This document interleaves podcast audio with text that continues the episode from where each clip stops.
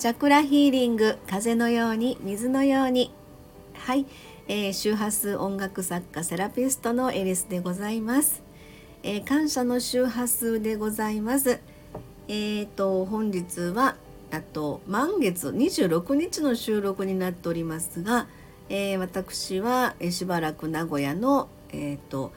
アートクリエイトサロンの方であのしばらくね滞在中でございますが今日は松垣社長に手伝っていただいての収録をしていきたいと思います。よろしくお願いします。はい、よろしくお願いいたします。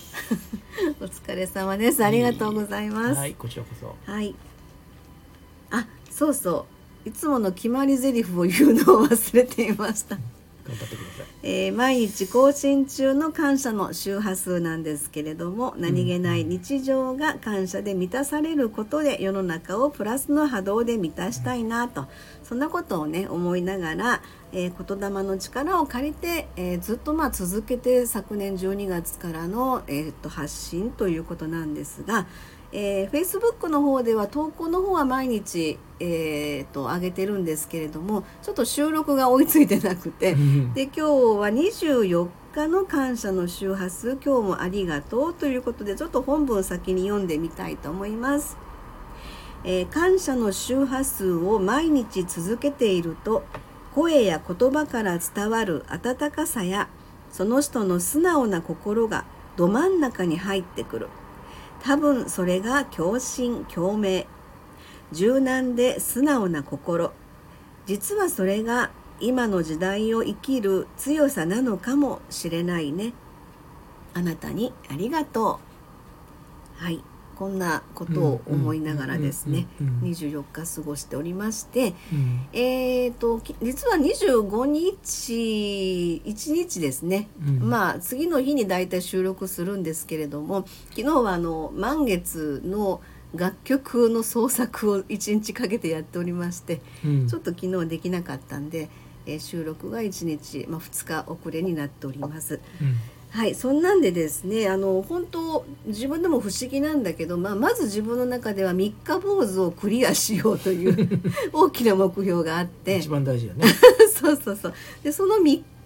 坊主がクリアできたらあクリアできたって思って、うん、まああのそこそこ続けていくんですけども、うん、でそもそも自分はやっぱりこのルーティン的なことがあの自分のその土台というのか割とベースに流れてるところを大事にしたいので、あのそもそも続けることっていうのがすごく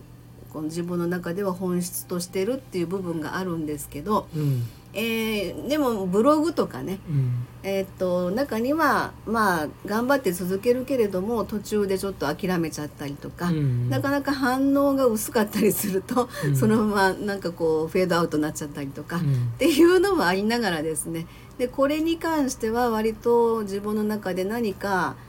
こうピカッと光るものがある。要は世の中のことを思思うとあそんな大それたことは自分はできないけれどもなんかまず自分一人から何かできないかなっていう思いがすごいふつふつと湧いてきたんですよね。うんうん、でまあそれを結果今12月からずっと続けてなってるわけなんですけど、うん、そうするとなんだろうな感謝っていうところがベースになって相手のことをまあ感謝の眼鏡じゃないですけど感謝。の眼鏡をかけてあの相手の方とお話をさせていただくような感覚になってくるっていうのかな。ちょっとうまく言えないんですけど。でそうするとあの相手の方もそういういろんなお話をされた時に「そうそうそう」みたいな、うん、お互いに分かり合えるというか、うん、あの素直なやっぱり心で話をあの聞かせていただくと、うん、で向こうの方も素直にそれを話して多分頂いてるんですね、ものすごくなんかピタッとはまるような感じがして。もうパズルがポンポンポンとはまっていくような感覚になるんですよね。うんで多分これからの時代の生き方っていうのはそこがすごく、まあ、素直な心と柔軟な心っていうのはうん。前から感じてることですけど、うん。まあ風の時代っていうのが2024年からまあいよいよ定着していこうとしているうん。今のこのタイミングでうん。すごく大事じゃないかなっていうのを感じてで私は改めてその今やってる感謝の周波数を続けててなんか良かったなっていう感じ。そうでしょうね。うん、をそう思思っています。思ね。はい。うん。波動というか、うん。そのその感謝はせ伝染するというかね。う、んうんうん。そういうのはもちろんあるんですけども、うん。あのこれセラピスト全般的に言えることなんですけども、はい。あのセラピストって傾聴がもちろんできなきゃ話にならないんですけどうんも、うんそれ以上にやっぱり受け入れ体制をしっかりする心の中の体制っていうのはすごく大事かなとは思うんですよ。はいでそういう状況を作り上げてあの親身に人の話を聞くというのは興味本位で聞くんじゃなくてもちろん自分を全部さらけ出すようなうん状態にしていくということ波動があ波動を合わせるという状態ですよね。だから自分の方がいやいやこれは喋れねえぞという隠し事したらちょっと変ですけども、はい。そういう状態でかあのハスに構えられると、はい。それは南北口でありがとうと言ったところでうん。うんうん通じないものがありうますか、です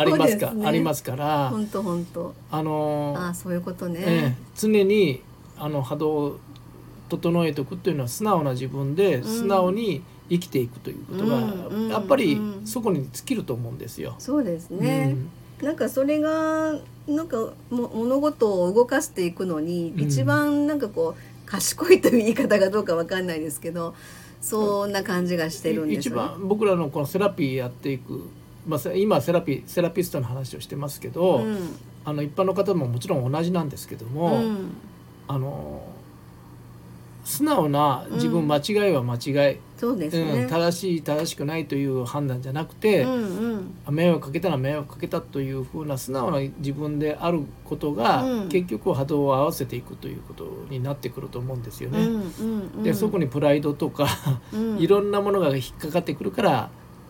あの波長が狂っていったりするわけで、うんそんな感じだと思うんですよね。あそうかだからそれもあの本来はそうではなかったにしてももしかすると環境の中でそうしないと、あの生きてこれなかった言ったらちょっと大げさですけど、うん、だから今日もちょっと実言うと朝からセッションやってるんですけども、うん。あのそれを隠れ蓑にしてる場合もあるんですよあね。なるほどなるほど。うん。うんあのうん。えー、と私はプロじゃないからとか、うん。私はそう専門家じゃないからうんできないんだとか、うんうんうんやらないんだとか、うんこれまででいいんだとかうん。いう自分がやらないことの理由をそこに持っていったりとか、ああなるほどです、だから一番手っ取り早いのは素直な自分でいいわけですよ。うんうんうんあのいやそこまで技術力ないから頑張るとかね、うん。いやちょっと飽きたとか。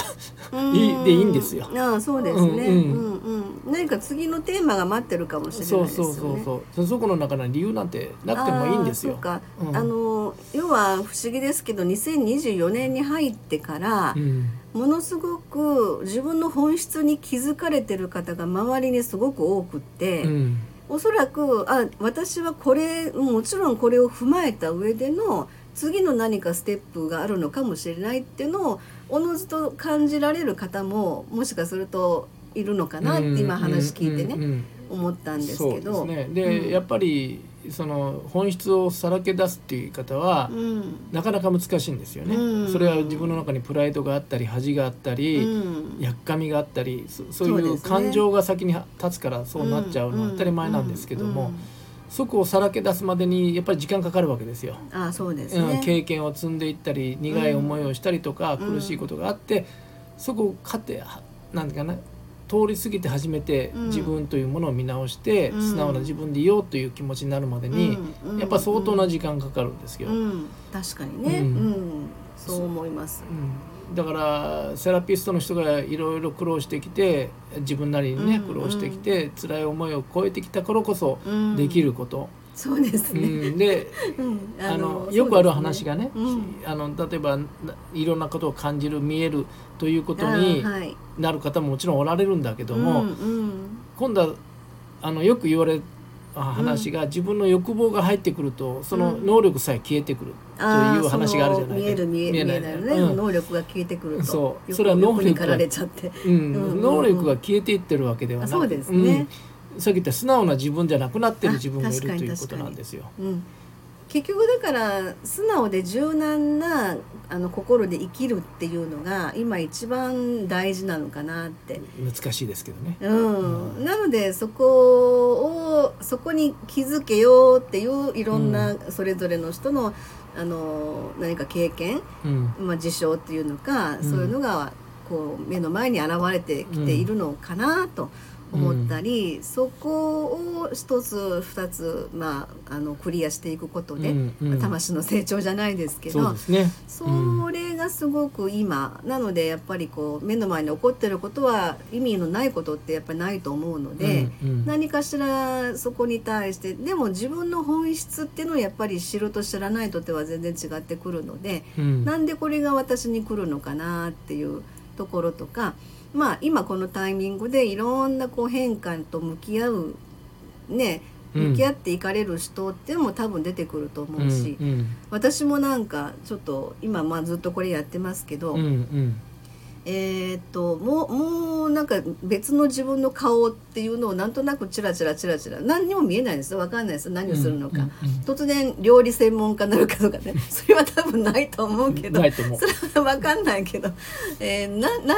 自分の中でねそういう感覚もあるんですよね。うんうん、であと一個面白いのはあのセラピストって、うん、まあいろんな本を見て勉強して資格取ってって言ってやる方ももちろんいらっしゃるんですけれども、うんうん、あるちょっとネットのそのセラピスト募集みたいな広告があった時に、うん、あの一切資格はいりません、うん、あなたのこれまでの人生経験をお話しくださいっていう、うんうん、そのセラピスト募集っていうのも実際あるので、うん、やっぱり人が生きていくその経験とか、まあ、体験はもう本当財産になるんだなって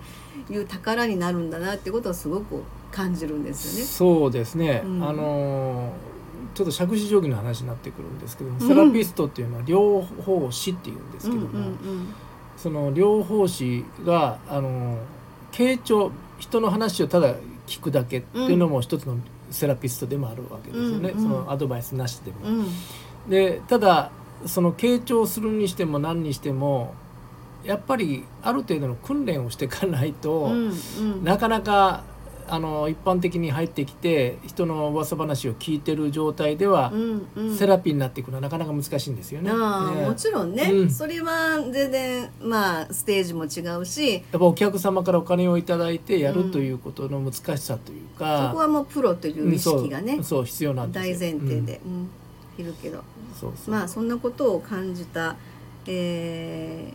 ー、と1月24日の「感謝の周波数でございました。はい、えー、よろしいでしょうか？はい、はい、ありがとうございました。